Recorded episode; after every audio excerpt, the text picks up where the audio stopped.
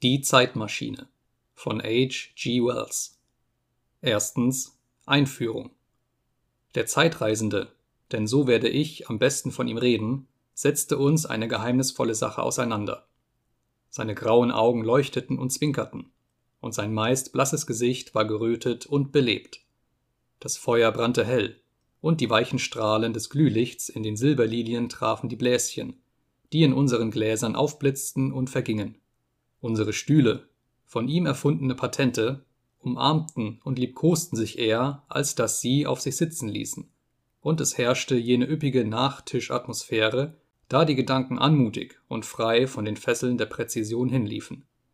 Und er stellte es folgendermaßen dar, indem er einzelnen Punkten mit einem hageren Zeigefinger Nachdruck verlieh, während wir dasaßen und träge seinen Ernst bei diesem neuen Paradoxon, wofür wir es hielten, und seine Fruchtbarkeit bewunderten. Sie müssen mir aufmerksam folgen. Ich werde die eine oder andere Vorstellung bekämpfen müssen, die fast allgemein angenommen ist. Die Geometrie zum Beispiel, die man sie auf der Schule gelehrt hat, gründet sich auf einem Irrtum. Ist damit anzufangen nicht etwas viel von uns erwartet? sagte Philby, ein streitliebender Mann mit rotem Haar. Ich will von Ihnen nicht verlangen, dass Sie irgendetwas ohne vernünftigen Grund annehmen. Sie werden bald so viel zugeben, wie ich von Ihnen nötig habe.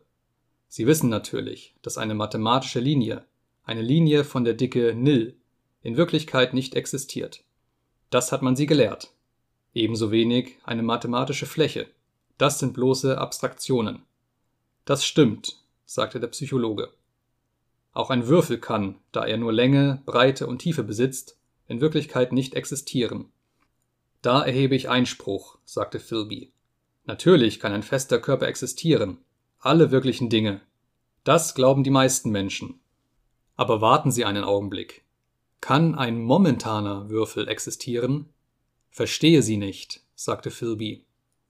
Kann ein Würfel, der überhaupt keine Zeit dauert, existieren?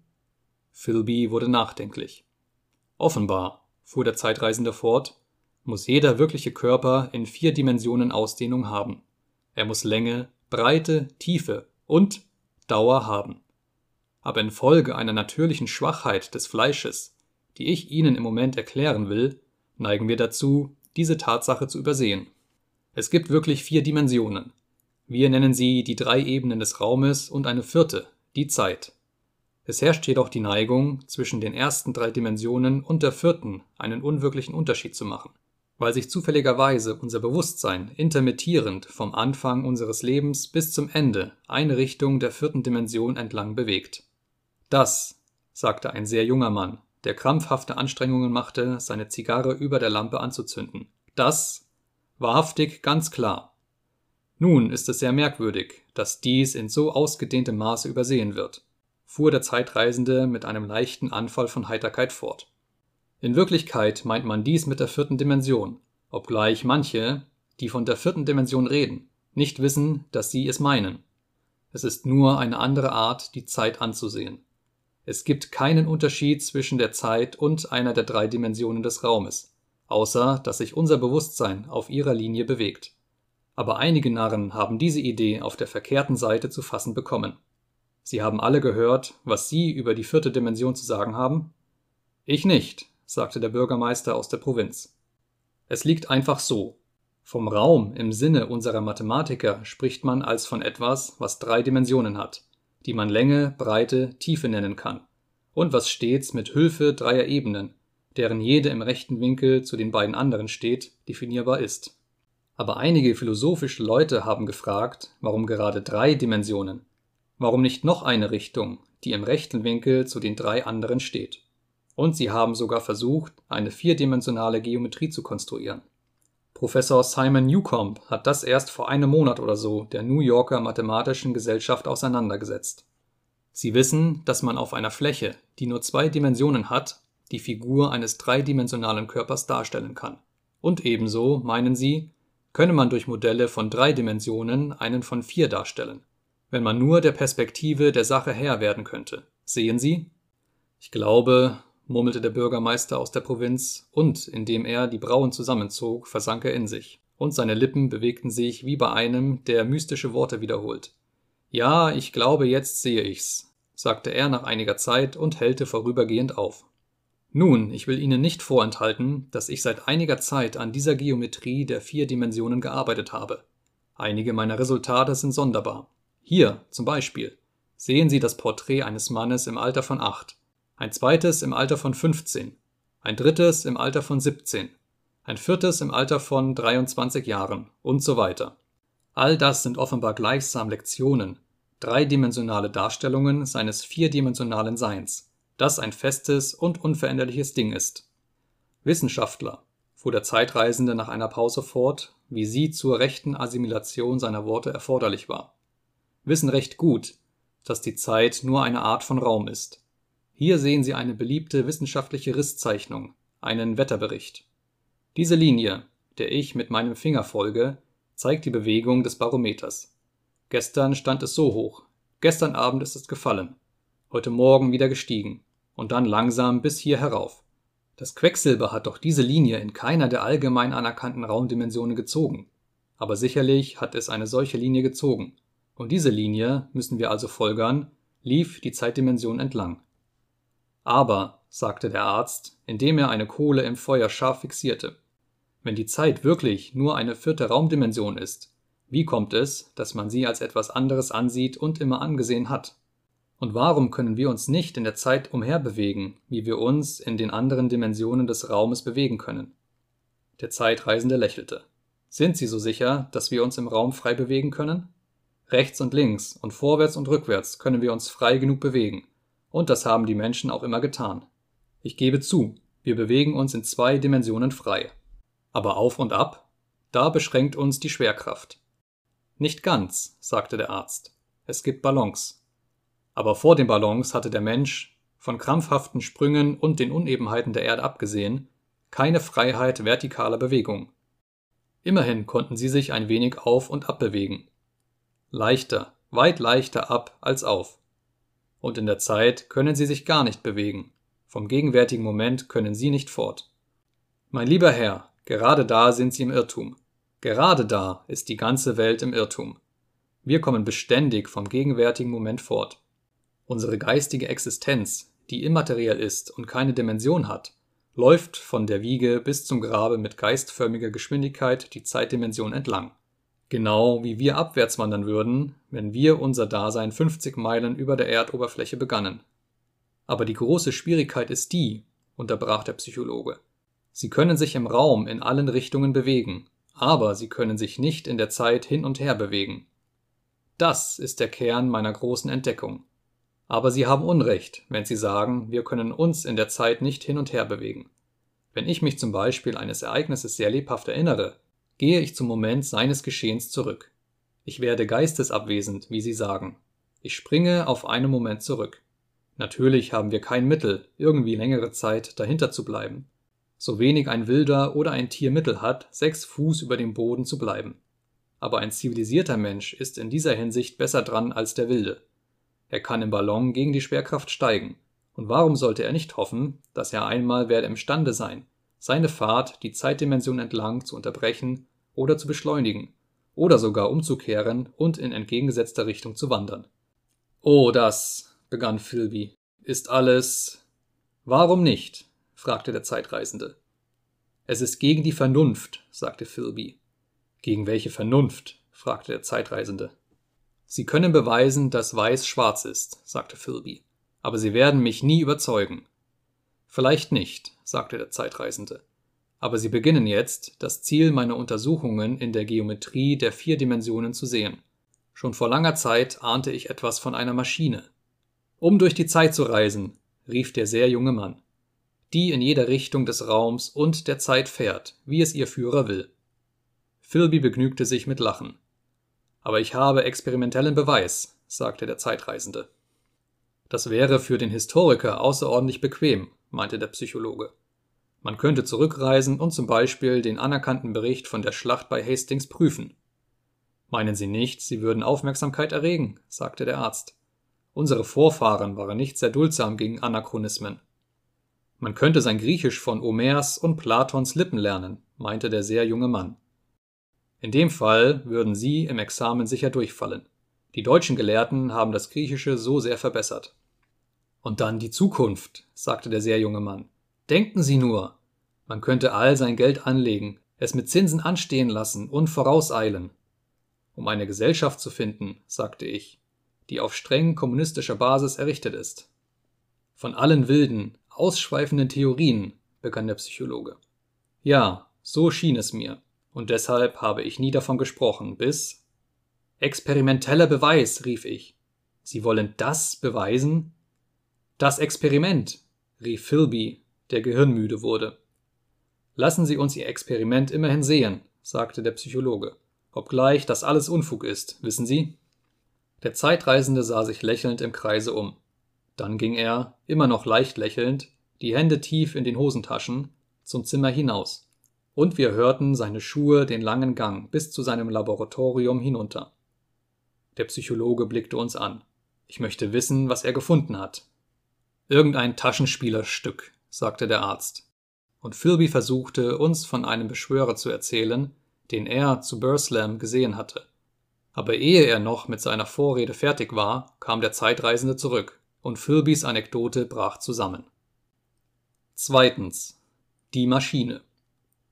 Was der Zeitreisende in der Hand hielt, war ein glitzerndes Rahmenwerk aus Metall, kaum größer als eine kleine Uhr und sehr fein gearbeitet.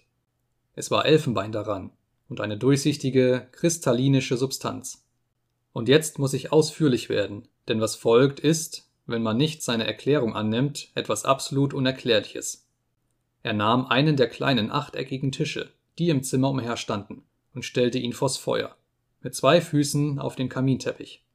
Auf diesen Tisch stellte er den Mechanismus.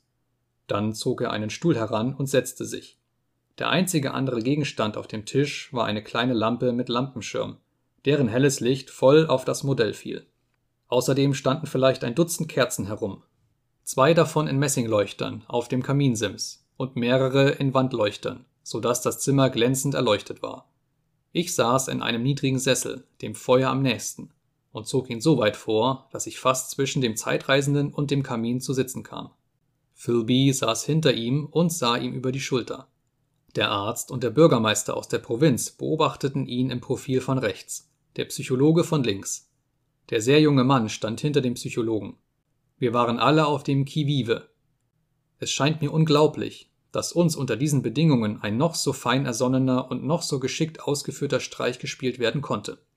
Der Zeitreisende sah erst uns an und dann den Mechanismus. Nun, sagte der Psychologe. Dies kleine Ding, sagte der Zeitreisende, indem er die Ellenbogen auf den Tisch stützte und über dem Apparat die Hände zusammendrückte, ist nur ein Modell. Es ist mein Entwurf zu einer Maschine, um durch die Zeit zu reisen. Sie werden bemerken, dass es seltsam verquer aussieht. Und diese Welle dort sonderbar funkelt, gleichsam als wäre sie irgendwie unreal. Er zeigte den Teil mit dem Finger. Auch ist hier ein kleiner weißer Hebel und dort noch einer. Der Arzt stand aus seinem Stuhle auf und sah sich das Ding an. Es ist wundervoll gearbeitet, sagte er. Die Arbeit daran hat zwei Jahre gedauert, erwiderte der Zeitreisende. Dann, als wir alle dem Beispiel des Arztes gefolgt waren, sagte er, Jetzt möchte ich, dass Sie mich klar dahin verstehen. Wenn ich diesen Hebel hinüberdrücke, so gleitet die Maschine in die Zukunft fort, und dieser andere Hebel kehrt die Bewegung um. Dieser Sattel ist der Sitz eines Zeitreisenden. Ich werde den Hebel gleich drücken, und die Maschine wird losgehen. Ich werde verschwinden, in die Zukunft gehen und fort sein. Sehen Sie das Ding gut an. Sehen Sie auch den Tisch an und überzeugen Sie sich, dass kein Betrug geschieht. Ich will nicht dies Modell verlieren und mir nachher sagen lassen, ich sei ein Quacksalber. Es trat eine Pause von vielleicht einer Minute ein. Der Psychologe schien mich anreden zu wollen, aber er gab seine Absicht auf. Dann streckte der Zeitreisende den Finger gegen den Hebel aus. Nein, sagte er plötzlich.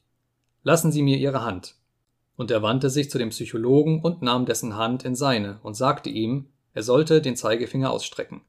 So schickte der Psychologe selber das Modell der Zeitmaschine auf seine endlose Reise. Wir alle sahen den Hebel sich drehen. Ich bin absolut sicher, dass kein Betrug vorlag. Es entstand ein Windhauch, und die Lampenflamme flackerte auf. Eine der Kerzen auf dem Kaminsims wurde ausgeblasen, und die kleine Maschine drehte sich plötzlich, wurde undeutlich, war vielleicht eine Sekunde lang wie ein Geist zu sehen. wie ein Wirbel schwach glitzernden Messings und Elfenbeins, und sie war fort, verschwunden. Abgesehen von der Lampe war der Tisch leer. Alle schwiegen eine Minute lang. Dann sagte Philby, er ließe sich hängen. Der Psycholog erholte sich aus seiner Erstarrung und blickte plötzlich unter den Tisch. Da lachte der Zeitreisende heiter. Nun? sagte er mit einer Reminiszenz an den Psychologen. Dann stand er auf, ging zum Tabakkrug auf dem Kaminsims und begann sich, uns den Rücken zugekehrt, seine Pfeife zu stopfen. Wir starrten uns einander an. Hören Sie, sagte der Arzt, ist das Ihr Ernst? Meinen Sie im Ernst, dass diese Maschine in die Zeit gereist ist? Sicherlich, sagte der Zeitreisende und bückte sich, um einen Fidibus am Feuer anzuzünden. Dann wandte er sich um, während er die Pfeife anzündete, und sah dem Psychologen ins Gesicht. Der Psychologe wollte zeigen, dass er nicht aus den Angeln gehoben war, nahm sich eine Zigarre und versuchte, sie unbeschnitten anzuzünden. Noch mehr, ich habe da hinten, er zeigte nach dem Laboratorium, eine große Maschine fast fertig. Und wenn die zusammengesetzt ist, denke ich selber eine Reise zu machen. Sie wollen sagen, die Maschine sei in die Zukunft gewandert, sagte Philby. In die Zukunft oder die Vergangenheit. Wohin, weiß ich nicht sicher. Nach einer Pause hatte der Psychologe eine Inspiration. Sie muss in die Vergangenheit gewandert sein, wenn sie irgendwohin gewandert ist, sagte er. Warum? sagte der Zeitreisende. Weil ich annehme, dass sie sich im Raum nicht bewegt hat, und wenn sie in die Zukunft gewandert wäre, würde sie noch immer hier sein, weil sie diese Zeit hätte durchwandern müssen. Aber, sagte ich, wenn sie in die Vergangenheit gewandert wäre, hätte sie zu sehen sein müssen, als wir in dies Zimmer kamen, und letzten Donnerstag, als wir hier waren, und den Donnerstag davor und so fort.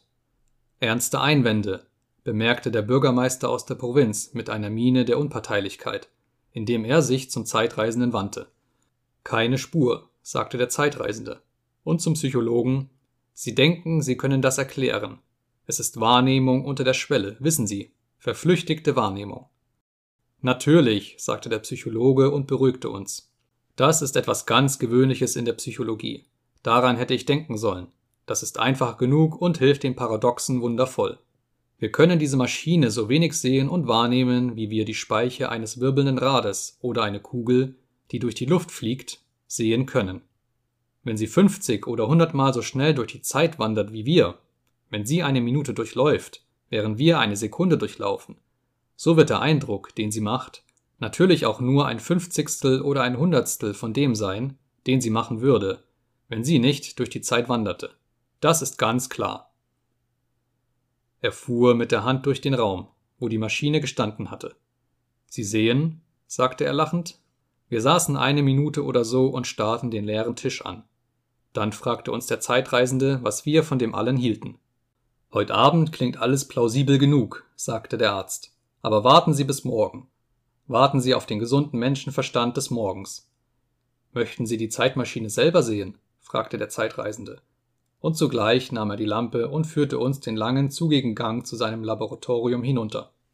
Ich erinnere mich lebhaft des flackernden Lichts, seines wunderlichen, breiten Kopfes in der Silhouette, des Schattentanzes, als wir ihm alle folgten, verwirrt, aber ungläubig, und wie wir dort im Laboratorium eine größere Ausgabe des kleinen Mechanismus erblickten, den wir von unseren Augen hatten verschwinden sehen. Teile waren aus Nickel, Teile aus Elfenbein und andere waren ohne Frage aus Felskristall geschliffen oder geschnitten. Die Maschine war ziemlich fertig. Nur die gewundenen Kristallwellen lagen noch unvollendet auf der Bank neben einigen Zeichnungen, und ich nahm eine in die Hand, um sie besser zu betrachten. Es schien Quarz zu sein. Hören Sie, sagte der Arzt, ist es Ihnen wirklich ernst? Oder ist es ein Trick, wie der Geist, den Sie uns vergangene Weihnacht zeigten? Auf der Maschine, sagte der Zeitreisende und hielt die Lampe hoch, will ich die Zeit erforschen. Ist das klar? Es ist mir in meinem ganzen Leben nie mehr ernst gewesen. Keiner von uns wusste recht, wie er es nehmen sollte. Ich begegnete über der Schulter des Arztes Philbys Auge, und er blinzelte mir feierlich zu. Drittens. Der Zeitreisende kehrt zurück. Ich glaube, damals glaubte keiner von uns so recht an die Zeitmaschine. Die Sache ist die, der Zeitreisende gehörte zu jenen Männern, die zu gescheit sind, als dass man ihnen glaubt. Man hatte nie die Empfindung, dass man alles um ihn sah. Man vermutete stets noch einen feinen Hinterhalt, einen Scharfsinn auf der Lauer hinter seiner durchsichtigen Offenheit. Hätte Philby das Modell gezeigt und die Sache mit den Worten des Zeitreisenden auseinandergesetzt, so hätten wir ihm weit weniger Skeptizismus gezeigt. Denn wir hätten seine Motive erkannt. Ein Schweineschlechter konnte Philby verstehen. Aber der Zeitreisende hatte mehr als einen Anflug von Laune in seinen Elementen, und wir misstrauten ihm. Dinge, die den Ruhm eines weniger klugen Menschen ausgemacht hätten, erschienen in seinen Händen als Tricks. Es ist ein Fehler, die Dinge zu leicht zu tun. Die ernsten Leute, die ihn ernst nahmen, waren seines Verhaltens nie ganz sicher. Irgendwie merkten sie, wenn sie ihm ihren Ruf des Urteils anvertrauten, so war das, als richte man eine Kinderstube mit Eierschalen China-Porzellan ein. Daher glaubte ich, keiner von uns sprach in der Zwischenzeit zwischen diesem und dem nächsten Donnerstag sehr viel von Zeitreisen, obgleich ohne Zweifel den meisten von uns die sonderbaren Möglichkeiten im Kopf herumgingen. Die Plausibilität, das heißt, die praktische Unglaublichkeit der Sache, die merkwürdigen Möglichkeiten des Anachronismus und der äußersten Konfusion, an die man denken musste. Mich für meinen Teil beschäftigte besonders der Trick mit dem Modell. Darum, entsinnte ich mich, sprach ich am Freitag mit dem Arzt, den ich in der Linné-Gesellschaft traf. Er sagte, er habe in Tübingen etwas Ähnliches gesehen und legte besonderen Nachdruck auf das Ausblasen der Kerze. Aber wie der Trick geschah, konnte er nicht erklären. Am nächsten Donnerstag ging ich wieder nach Richmond. Ich glaube, ich war einer der regelmäßigsten Gäste des Zeitreisenden. Und da ich spät ankam, so fand ich schon vier oder fünf Herren in seinem Salon versammelt. Der Arzt stand mit einem Bogen Papier in der einen, seine Uhr in der anderen Hand vor dem Feuer. Ich sah mich nach dem Zeitreisenden um und Es ist jetzt halb acht, sagte der Arzt. Ich denke, wir gingen besser zu Tisch. Wo ist? sagte ich und nannte unseren Wirt. Sie sind gerade gekommen? Es ist etwas merkwürdig. Er bittet mich in diesem Billet zu Tisch zu führen, wenn er um sieben nicht zurück ist. Er ist dringend abgehalten. Sagt, er wolle erklären, wenn er kommt. Es wäre schade, das Essen verderben zu lassen, sagte der Herausgeber einer bekannten Tageszeitung. Und daraufhin schellte der Doktor. Der Psychologe war außer dem Doktor und mir der Einzige, der auch auf dem vorigen Diner gewesen war. Die anderen Leute waren Blank, der erwähnte Herausgeber, ein Journalist und noch jemand, ein ruhiger, scheuer Mann mit einem Bart, den ich nicht kannte und der, soweit meine Beobachtung ging, den ganzen Abend hindurch den Mund nicht auftat. Bei Tisch wurde ein wenig die Abwesenheit des Zeitreisenden erörtert, und ich nannte in halb scherzhaftem Sinn eine Reise in die Zeit. Der Herausgeber wollte das erklärt haben, und der Psychologe gab einen hölzernen Bericht von dem geistreichen Paradoxon und Trick, den wir vor einer Woche gesehen hatten. Er war mitten in seiner Auseinandersetzung, als die Tür vom Gang langsam und geräuschlos aufging. Ich saß der Tür gegenüber und sah es zuerst. Hallo, sagte ich, endlich. Und die Tür ging weiter auf, und der Zeitreisende stand vor uns. Ich stieß einen kleinen Schrei der Überraschung aus. Gütiger Himmel! Nanu, was ist los? rief der Arzt, der ihn zunächst sah, und die ganze Tafelrunde wandte sich zur Tür. Er sah furchtbar aus. Sein Rock war staubig und schmutzig und die Ärmel herunter grün beschmiert. Sein Haar war wirr und wie mir schien grauer, entweder vor Staub und Schmutz oder weil seine Farbe wirklich geblichen war. Sein Gesicht war gespenstisch bleich, sein Kinn zeigte eine braune Wunde, einen halb geteilten Schnitt, sein Ausdruck war verstört und eingefallen, wie von intensivem Leiden. Einen Moment zögerte er in der Tür, als sei er vom Licht geblendet. Dann kam er ins Zimmer. Er hinkte genau, wie ich es bei fußwunden Landstreichern gesehen hatte. Wir starrten ihn schweigend an und erwarteten, er würde reden. Er sagte kein Wort, sondern trat mühsam an den Tisch und machte eine Bewegung nach dem Wein. Der Herausgeber schenkte ein Glas Sekt ein und schob es ihm zu. Er leerte es, und es schien ihm gut zu tun, denn er blickte rings um den Tisch, und der Schatten seines alten Lächelns flackerte über sein Gesicht. Was auf aller Welt haben Sie angestellt? Nanu, sagte der Arzt. Der Zeitreisende schien nicht zu hören. Lassen Sie sich nicht von mir stören, sagte er mit ein wenig stotternder Artikulation. Mir ist wohl. Er unterbrach sich, hielt sein Glas zum Füllen hin und trank es auf einen Zug leer. Das tut gut, sagte er.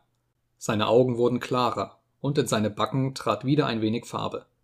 Sein Blick flackerte mit einer Art stumpfen Beifalls über unsere Gesichter und ging dann im warmen und behaglichen Zimmer umher.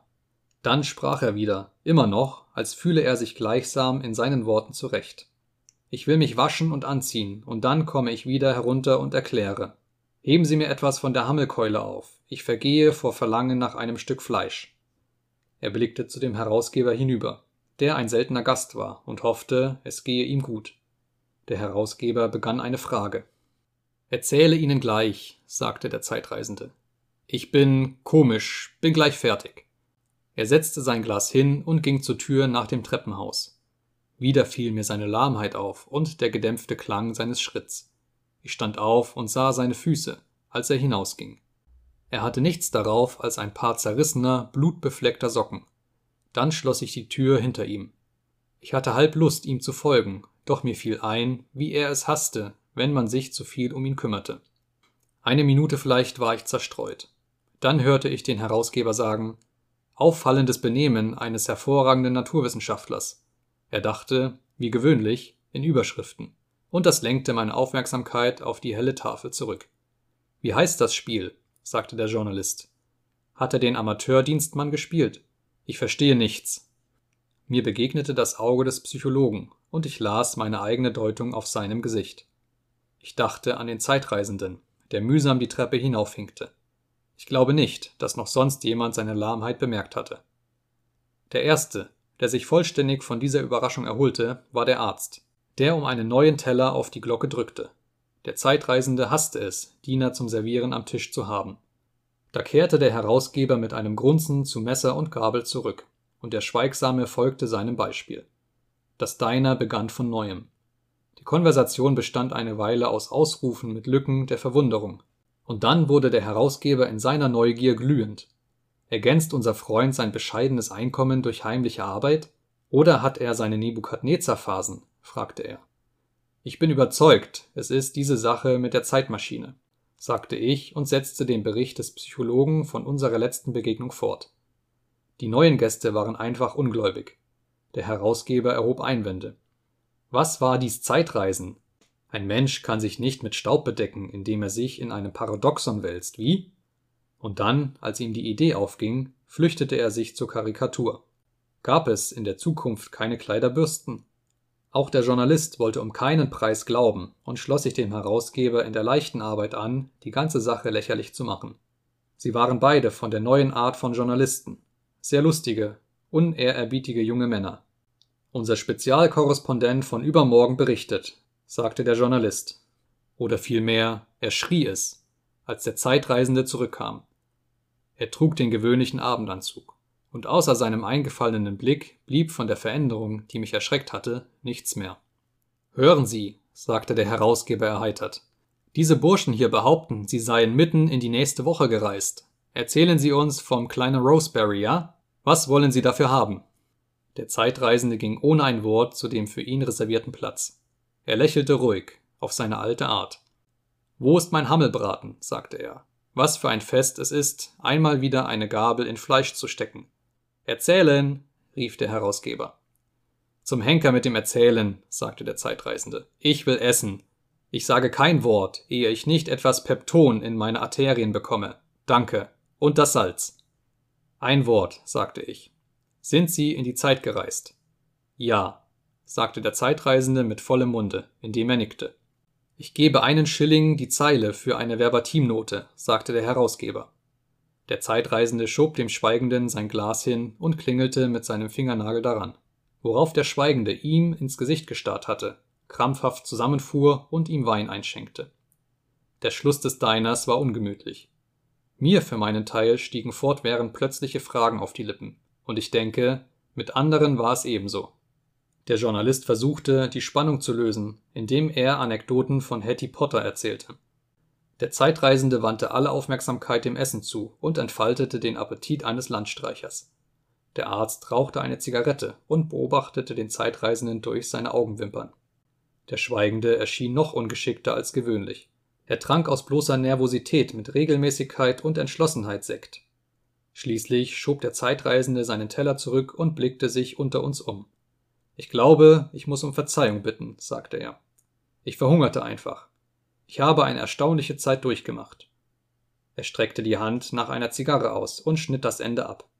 Aber kommen Sie ins Rauchzimmer. Die Geschichte ist zu lang, um sie über schmutzigen Tellern zu erzählen. Und indem er im Vorbeigehen auf die Glocke drückte, führte er uns ins Nebenzimmer.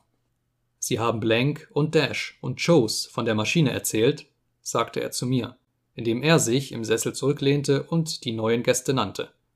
Aber die Sache ist ein bloßes Paradoxon, sagte der Herausgeber. Ich kann heute Abend nicht debattieren. Ich will Ihnen die Geschichte erzählen, aber ich kann nicht debattieren. Ich will Ihnen erzählen, was mir begegnet ist, aber Sie müssen Unterbrechungen vermeiden. Ich möchte es erzählen. Schlecht. Das meiste wird wie gelogen. Meinetwegen. Es ist trotzdem wahr, jedes Wort davon.